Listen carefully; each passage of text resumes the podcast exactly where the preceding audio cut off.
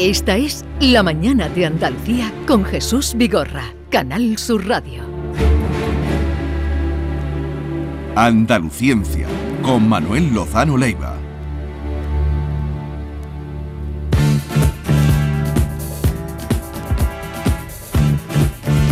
Buenos días, Manuel. Hola, ¿qué tal? Buenos Profesor. días. Muy bien. ¿Qué tal? ¿Echas de menos la enseñanza? Sí, de vez en cuando. Lo que pasa es que yo me he dedicado bastante más a la investigación que a la enseñanza, ¿no? Por cuestiones eh, lógica en muchos sentidos y entonces he dado clases, las he disfrutado muchas, mucho, sobre todo porque quizás he quedado pocas. quizás si tuviera que haber dado muchas. Ayer tuvimos aquí... Compañeros sufren bastante con eso. Tú que insistes mucho en el tema, ya se lo dije además, te nombré, eh, en el tema de las mujeres investigadoras y que estudian carreras de investigación. Tuvimos aquí una chica muy linda, joven, Patricia, era Rodríguez, ¿no? Rodríguez González, eh, que terminó biología. Hay quien termina biología, no encuentra trabajo, muchísimo, mano sobre mano, y esta emprendió una, mm, una tournée por ahí de formación en Estados Unidos y tal. Eh, siete años ha estado y llegó el momento en que tenía que ya o montar el equipo de investigación allí o montarlo aquí. Se ha venido aquí y era a tenor de que le habían dado un premio L'Oreal UNESCO, un premio para... Muy bueno, eh, y, tiene prestigio ese premio. Sí, sí, y, y nada, me, me, me, fascinó porque era joven, ella, digo, terminar eh, siete años por ahí y ha venido aquí a montar su propio grupo de investigación. De con, de Parkinson estaba trabajando en el Parkinson. La verdad que a mí me da por una parte pena y por otra parte lo encuentro natural de que muchos de nuestros discípulos se hayan quedado fuera, ¿eh? porque la ciencia al fin y al cabo es universal y no es de extrañar que se queden en algunos sitios donde encuentran un desarrollo de su tema de investigación muy apropiado. En el caso de las mujeres, algunas que yo he tenido, sobre todo dos tesis doctorales que dirigí, eh, también se han quedado en Alemania en este caso, ¿no? pero también por matrimonio. Ya, que, esas cosas también ocurren. ¿sabes? Ella lo que nos contó que hay un momento en la vida, en tu carrera, diremos, de investigadora, en que tienes que elegir, ¿no? Dice, bueno, monto el grupo de trabajo aquí o, y me voy a España. Ella decidió Pero nos dijo una cosa que tú entenderás perfectamente, que cuando estaba en Estados Unidos, que estuvo, también estuvo en Suiza, en varios sitios, pero que allí eh, tenía que dedicar, eh, lo que peor llevaba aquí era que el 70% de su tiempo tenía que dedicarlo a buscar financiación. Y, y por ahí fuera era el 10% de su tiempo que dedicaba a buscar financiación. Eso es relativo. cuidado, es verdad. Yo mm, la mayor parte del final de mi carrera pues era como investigador, se llama investigador principal, el responsable de un proyecto de investigación. A ese cada vez lo machacan más, ¿no? Es lo que ella dice, ¿no? Que hay que dedicar una cantidad de tiempo tremenda a gestionar, eh, primero captar recursos y segundo el distribuirlo y gastarlo bien, ¿no? Eh, y además los científicos tenemos, eh, somos los únicos que somos culpables siempre que no se demuestre lo contrario. es decir, que tenemos que hacer unas justificaciones para... sí, o sea, primero nos dan dinero por parte del Ministerio, de la Unión Europea, de lo que sea, o de empresas, lo que tú quieras, ¿no? Pero es que después antes de ir a un congreso, de comprar un ordenador, de hacer cualquier gasto y todo eso, tienes que hacer una cantidad de justificaciones antes, ¿no? Cuando es un dinero que te han dado para eso, con lo cual pierdes una cantidad. Te está, eh, yo siempre he defendido que, oiga, como todas las personas, si metemos la pata, y hoy vamos a hablar de la honradez de, los científicos, y si eso, para eso están los jueces y los policías, ¿no? O sea, que se los persigue y ya está, pero no nos hagan demostrar que no vamos a robar, sino que vamos a comprar lo que nos han dado dinero para ello. Entonces, eso es lo que ha pasado. Y en Estados Unidos eh, y en otros países europeos, ¿eh? en Francia no, ¿eh? también tienen una burocracia como la nuestra, pero eso es sobre todo para los responsables de, los grupos, no para los investigadores. Pues mira, quería compartir con la alegría que nos dio de una chica joven y que... Hay muchas científicas ya hoy día, ¿eh? o sea que se está por ahí, estamos mejorando muchísimo. ¿eh? Eh, la pena es que parece que la tendencia al crecimiento que teníamos antes de mujeres en la ciencia está ahora estabilizándose, incluso en algunas especialidades bajando un poco. Y eso nos da pena. La honradez en la ciencia, cuestionada bueno, eh, a mí... Cuéntanos por qué. Eh, sí, me, duele porque ahora estáis viendo que están surgiendo casos de, mm, no voy a decir corrupción, porque corrupción es muy raro que haya en la ciencia y también puedo explicar por qué, pero nos duele especialmente casos más bien casi de picaresca, ¿no? o rozando la, la inmoralidad. Entonces esto nos duele mucho a los científicos porque somos quizás el único sector que por nuestra propia naturaleza y por los mecanismos con que tenemos, no podemos ser asesinos en serie, a ver si me explico, o podemos ser lo que queráis, mm. pero corruptos y deshonestos, mm, no, porque hay unos mecanismos y eso es lo que me gustaría explicarnos, porque yo creo que es muy bueno que la sociedad sepa que hay un sector enorme además que, eh, que, es honrado, por, pero honrado no porque seamos muy buenos, sino porque eh, los mecanismos que tenemos nos obligan a ello. Entonces a mí me gustaría, no sé si nos va a dar tiempo hoy porque es un problema y además lo quiero ilustrar un poquito divertido ¿no? y ameno para que no sea un rollo.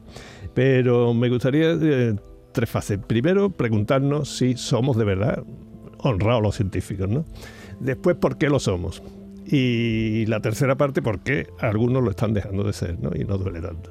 Así que vamos a empezar un poco, si os parece, si de verdad somos honrados los científicos, ¿no? Y hay un montón de casos que me gustaría explicarlo, porque son divertidos. Bueno, ya expliqué uno el otro día, que fue cuando las leyes de Mendel, ¿os acordáis? El monje agustino este que con los guisantes hizo unas leyes que no dijo nada, ¿no? Pero lo hizo en un articulito pequeño y me parece que como unos 20 años después dieron con esas leyes, pero hubo uno de los investigadores que dio que dice, yo creo que he leído algo y se pasó no sé cuánto tiempo hasta encontrar que había sido el monje agustino este, con lo cual se llaman leyes de Mendel y no leyes de esta. Esto ha pasado muchísimas veces, ¿no? Esto es una prueba de honestidad muy grande, porque yo creo que el principal eh, capital que tenemos los científicos es el prestigio, lo que vamos buscando siempre, ¿no? Y por lo tanto, eso somos muy rigurosos con ello. Pero voy a poner algunos casos más porque pueden ser divertidos, ¿no? Ilustrativos. Bueno, aparte de Darwin y Wallace, sabéis qué pasó, ¿no? Darwin fue el que hizo durante veintitantos años toda la teoría del origen de las especies por evolución y adaptación al medio y demás. Bueno, no publicó nada porque él quería estar muy seguro de todos los datos que había justo cuando lo iba a publicar, veintitantos años después, surge uno, se llama Russell Wallace, que había encontrado lo mismo. lo mismo, pero en las islas de Borneo, por ahí, en otro sitio. Y claro, este hombre pues dijo nada, no publicó nada. Que estaban haciendo investigaciones paralelas a la vez. No, paralelas, en el, dos extremos del mundo distintas a la vez, en la misma época, y llegaron exactamente a la misma, a la misma conclusión.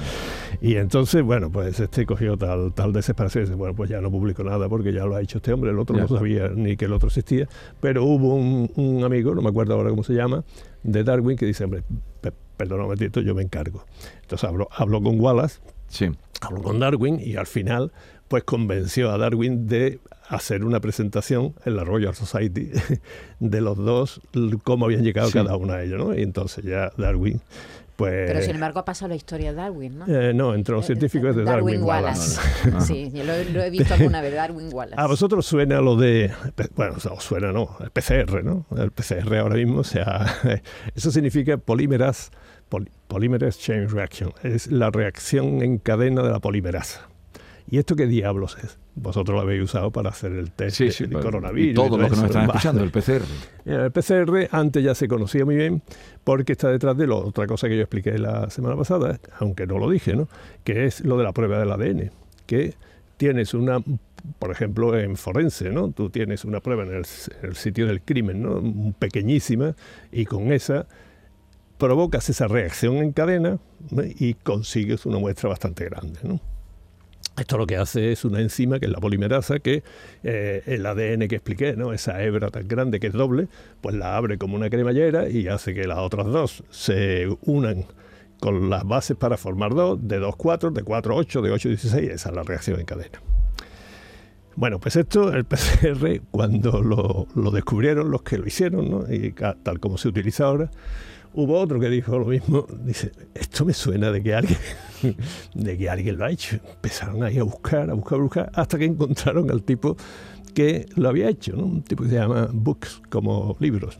Era un biólogo buenecillo, pero que se, se, pasaba la vida en el parque Yellowstone, ¿sabéis? El del oso yogi, donde hay unos eh, geysers y aguas termales, qué sé yo, y este andaba por allí buscando unas bacterias que sobrevivían muy bien y se reproducían muy bien eh, entre los 60 y 80 grados, por ahí más o menos. ¿no? Y este pues lo descubrió y ¡pum! Eso se llamó el PCR. Entonces, claro, yo estoy casi seguro de que si este, a la hora del bocadillo, allí cuando estaba con las bacterias que haya perdido, donde los Soyogi le hubieran dicho que eso iba a ser un procedimiento que se iba a utilizar a escala mundial y todo eso, estoy seguro que se parte de risa, ¿no? Porque este lo que estaba buscando era una bacteria. ¿Cuál es la moraleja de esto, no? Primero lo bueno de que estos estuvieron tratando de ver quién había sido de verdad el descubridor de eso, que les sonaba muy raro, porque este publicó en una revista lo de la bacteria, esta era una revista de tercer orden. Y segundo, lo, el interés que tiene la investigación por la investigación, saber por el saber. Eso nos ha dado una cantidad de frutos tremendos. Otras veces no llega a nada. La yo estoy muy a favor de la investigación aplicada ¿eh? y del desarrollo, y totalmente a favor, ¿no? Pero nunca descuidemos la investigación por la investigación, el saber por saber, porque este tío de Yellowstone, lo último que se podía imaginar con, su descubrimiento es que aquello iba a tener un desarrollo de las test de ADN y de los víricos en las pandemias, ¿no? Pero ahora os voy a contar una que esta, es que me, gusta mucho porque está implicado un español. Eh, que se llama Juan Parrondo. Juan Parrondo es compañero mío, está, en la Complutense de, Madrid, no es nuclear, ¿eh? él es de física estadística. Este eh, fue Juan Parrondo, se llama estuvo en el Congreso de Italia, dando una charla, eso que hacemos todos por ahí, y da su charla.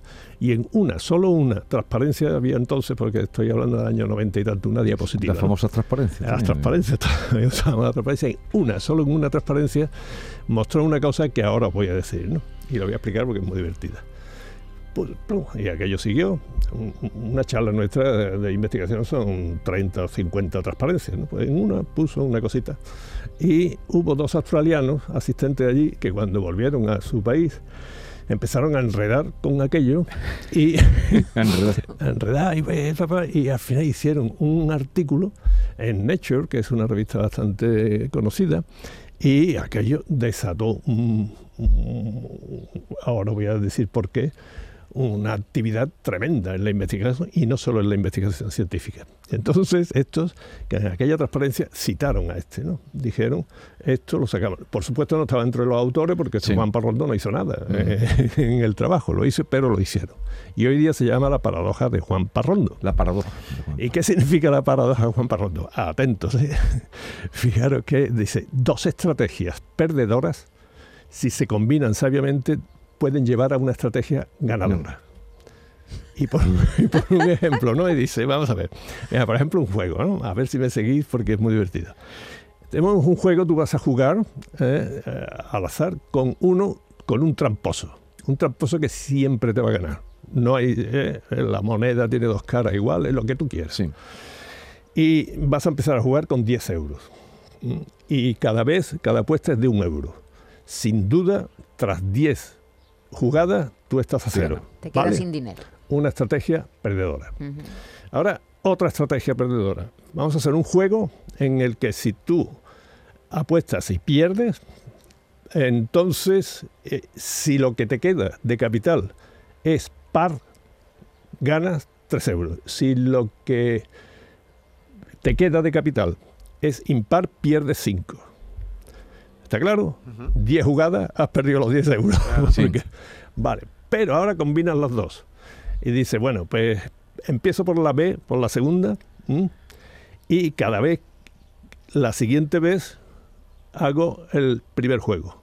O sea que evito jugando el que pierdo 5, cuando me quedan impares, ese lo evito jugando al primer juego, que pierdo uno nada más. Gano 3, en lugar de perder 5, pierdo uno. Gano tres, pierdo uno.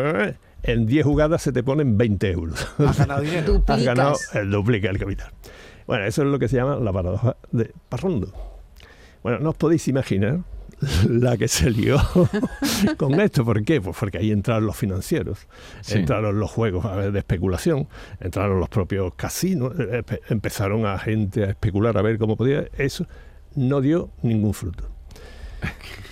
Sin no embargo, no sirve para nada. No, señora. tiene, aplicación o no tiene Ahí aplicación? Está. Esta es la grandiosidad de, esta investigación. Resulta que los biólogos moleculares y después, por ejemplo, la ecología, de cómo una especie en extinción junto con otra que está también extinguiéndose, si se acoplan de una manera determinada, como es la combinación de los juegos, pueden sobrevivir las dos, incluso superdesarrollarse ambas. ¿no? En sociología, las comunidades humanas, como si tienen estrategias de alimentación y todo esto perdedoras, cómo las puedes ajustar de tal manera que con un suministro determinado, que en principio no es suficiente, pero puede ser. Bueno, así hay una cantidad tremenda de aplicaciones, de aplicaciones incluido a nivel molecular, ¿no? Cuando tú tienes eh, desarrollos víricos y una lucha contra el medicamento, que en principio lo que hace es favorecerlo, pero si lo combinas adecuadamente, lo que está haciendo. Puede, eh, pero, supervivencia. Pero una cosa, Manuel, eh, el, investigador, el, sí. tiene que nacer una persona es decir, eh, o, tú te puedes formar sin, sin partir de esa visión que, tienen los investigadores de descubrir, de mirar lo que nadie ha visto, de ver lo que nadie ha visto. Eh, ¿Eso, se forma o uno tiene que nacer con, esa cosita? Aquí hay una combinación de dos cosas. ¿eh? Una cosa es el nacimiento y otra cosa la formación. Esto, si queréis, es lo mismo que el deporte.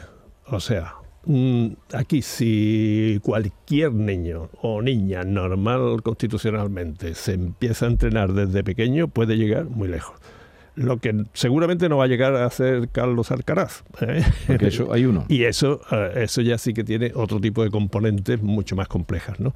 Entonces, en principio, cualquiera puede ser un científico. Hay algunos que tienen más habilidad a la matemática. A mí se me daban muy bien las matemáticas y muy mal eh, el latín, por ejemplo, que en mi época había, ¿no? Porque, entonces, etcétera. Y hay otros que al contrario, eso ya después viene toda la formación y todo el empeño que uno ponga y todo el esfuerzo, porque realmente va a ser científico, hay que hacer un esfuerzo. Y no solamente el esfuerzo tiene que ser tremendo, sino que está siempre como el el fulano de Yellowstone, ¿no? Siempre estás pensando y esto sirve para algo lo que estoy haciendo. no estoy haciendo. Estás peleando con alguien que puede estar haciendo lo mismo. A mí, me ha pasado, yo creo que nos ha pasado a todos, ¿eh? amigos míos, dos amigos en particular, estaban haciendo una cosa y cuando yo eh, me, encontré una cosa que me llenó, está satisfechísimo y cuando ya tenía el artículo escrito, ¿eh? pero todavía no lo había enviado, salió un artículo de en Mao y demás que era prácticamente lo mismo. Lo que tú habías hecho. entonces ellos me conocían, nos conocíamos muy bien, ¿no? Un belga, un inglés. Y, entonces, pues ya, claro, modifiqué, me animaron mucho, modifiqué las cosas. Eh, después incluso hice artículos con ellos, ¿no? Pero mm. eh, la verdad es que te lleva un palo tremendo. Estás compitiendo con toda la gente de todo el mundo. Que está, que está investigando. Y la curiosidad es muy importante. Sí, pero la curiosidad también es, eh, la curiosidad, se retroalimenta. Claro, digo, la curiosidad por todo, luego ya el estudio, el trabajo, la, la curiosidad. Te retroalimenta bastante, ¿no? Y, tienes... Eh, hay una cosa que a mí siempre en la investigación, eh, después de... Yo he sido teórico, ¿no? Entonces he utilizado pues, los programas de computación para los cálculos numéricos y tal. Y a veces cuando llegas a un número, una cosa, una conclusión que tú sabes que es correcta, llega, eh, eh, tienes la sensación de que dices tú esto no sirve para nada, pero soy el único en el mundo que lo sabe. Eso nada más que lo sé yo en ese momento, nada más que lo sé yo. Y entonces ya cuando lo publiques, pues ya, y además sabes, y esta es la cosa que ya enlazaré la próxima semana de la honradez, y es que lo tenemos que publicar y además cualquiera, primero te van a evaluar otros compañeros que no, sabes eh, quiénes son. ¿eh? van a evaluar por pares. Pero es que además eh, te van a, evaluar de tal manera que cualquiera, en cualquier parte del mundo, haciendo exactamente lo que tú estás diciendo, obtiene exactamente los mismos resultados. O puede obtenerlos. Y esto es lo que le da una firmeza a la ciencia, así que esa tontería que yo había visto, que nada más que sabía yo en el mundo, eso lo tienes que compartir mm. con todos. Y cualquiera va a hacer el mismo calculote que yo, basado en las mismas ecuaciones matemáticas y tiene que llegar al mismo mm. resultado. Y si no, el desprestigio que puede ser es bastante grande. ¿Y, esto lo traías a cuenta de... De, si realmente somos honrados los científicos. ¿no? Pero digo también a, raíz de ese mm, profesor de, Córdoba. Eso, ¿no? eso, si te parece, lo hablamos la semana que viene, porque claro, después voy a demostrar eh, por qué somos honrados, ¿no? cuáles son los mecanismos de que somos honrados. Y por qué se violan esos mecanismos y nos da tanta, tanta rabia. Rabia. Y tanto. Ah, perdón, oh. eh, hoy es el día de los museos. Sí. Quisiera que recomendaras uno o dos o alguna visita a algún museo De ciencia en de Andalucía. Ah, no, el de Granada, el primero. ¿eh? Granada el primero, Sí, sí, el Parque eh, de las Ciencias. Sí, el Parque de la Ciencia de Granada me parece un acierto fantástico, ¿no? Y yo he ido bastantes veces allí, he dado charlas y todo No sé si sigue todavía allí Páramo, Ernesto Páramo. Ernesto Páramo de siempre. Es Eh, que fue el que lo creó sí, y- sí, y- y con qué pasión, el ¿no? que me invitaba. Lo era enseñaba. i- increíble, ¿no? O sea que yo... eh, pero yo también recomiendo mucho, porque es libre, eh, el, el Observatorio de la Marina de San Fernando. Tengo ganas yo de ir a ese. ¿Eh? El Por Observatorio favor, de la Marina de es San Fernando. Una pequeña joya que todos debemos de ver, el reloj atómico, que es el pipipi de las horas, eh, los relojes antiguos, los- bueno, es una maravilla, ¿no? Mm. El Observatorio de la Marina de San Fernando. Y además gratuita la visita, Sí, sí, así es sí, que hoy, eh, y si no, y contemplenlo sobre todo para su cuando puedan. biblioteca. Observen cuando vayan la biblioteca del observatorio. Es Mm. una joya. Manuel Lozano Leiva, gracias como siempre, hasta la semana que viene y esta música va por ti. Sí, Estos son los gustos musicales de Manuel Lozano Leiva. sí, sí, ahí está Pink Floyd. Pink Floyd.